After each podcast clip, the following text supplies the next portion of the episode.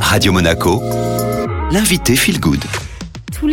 Sur euh, Radio Monaco, c'est euh, on parle d'environnement, d'écologie. Florent Favier euh, tient à laisser parler ses étudiantes un lundi sur deux. Et aujourd'hui, nous recevons Céline. Bonjour. Bonjour Estelle. Lorsque Florent Favier vous a présenté sur Radio Monaco, vous nous avez fait part de votre reconversion et de votre volonté d'être aligné avec vos valeurs. Mais surtout, vous nous avez parlé d'un réveil écologique. Ça se traduit comment concrètement? Dès ma première année de master à la Green Management School, certains chiffres ont été choquant pour moi, comme d'apprendre que 90% des êtres humains sont exposés à une qualité de l'air nocive pour la santé, qu'au niveau mondial, 80% des eaux usées ne sont pas traitées, ou encore que 3 milliards de personnes devraient faire face à un stress hydrique d'ici 2025. C'est demain. Alors nous pourrions encore être dans le déni ou préférer croire que nous ne sommes pas vraiment concernés ici, c'est ça? Alors justement, l'un de nos professeurs, monsieur François Gémen, qui est politologue et expert auprès du GIEC, a récemment été invité au Monaco Press Club aux côtés du docteur Nathalie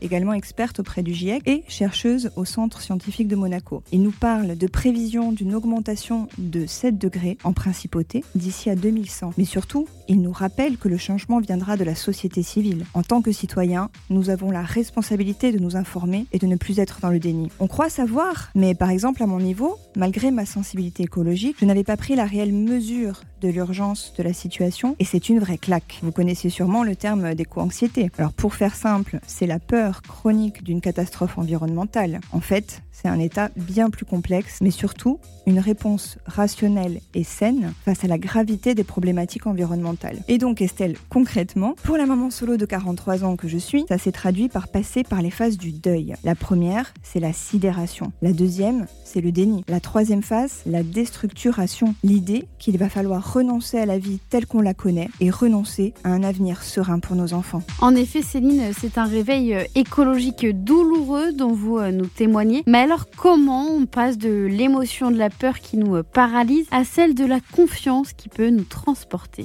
Heureusement, Estelle, il y a la dernière phase de cette éco-anxiété qui est l'acceptation. Une fois qu'on sait et qu'on a accepté, eh bien, on commence au niveau personnel par ralentir surtout. Tout devient alors une histoire de conscience. Revenir à l'essentiel pour calmer le mental, revenir au moment présent, on se reconnecte à la nature en privilégiant les moments simples. Il faut revenir à l'origine de la vie, du vivant, de ce qui nous maintient en vie, à notre cœur. Notre cœur, c'est la clé. Nous devons en prendre soin dans tous les sens du terme, en priorisant les moments de qualité auprès des personnes que l'on aime, mais aussi en retrouvant le plaisir de se nourrir sainement, de bouger, marcher, faire du vélo et surtout choisir de se concentrer sur ce qui ne disparaîtra jamais, l'amour, l'humour, notre capacité à apprendre et à s'adapter. À ce stade, on comprend que nous avons encore le choix d'aller vers ce nouveau paradigme sans attendre d'y être contraint par les circonstances. Être dans l'action, c'est la clé de cette transition, bien sûr. C'est l'action qui change les convictions. Quand on ouvre les yeux, on constate que nous sommes déjà des millions en action, car ce nouveau paradigme est synonyme de grandes opportunités. On découvre alors les solutions qui existent et les futurs désirables qu'il est possible de convertir en réalité, devenir conscient de notre pouvoir d'agir et alors une véritable source de bonheur et d'espoir. Merci beaucoup Céline. Un podcast à retrouver sur toutes les plateformes en tapant Radio Monaco Feel Good.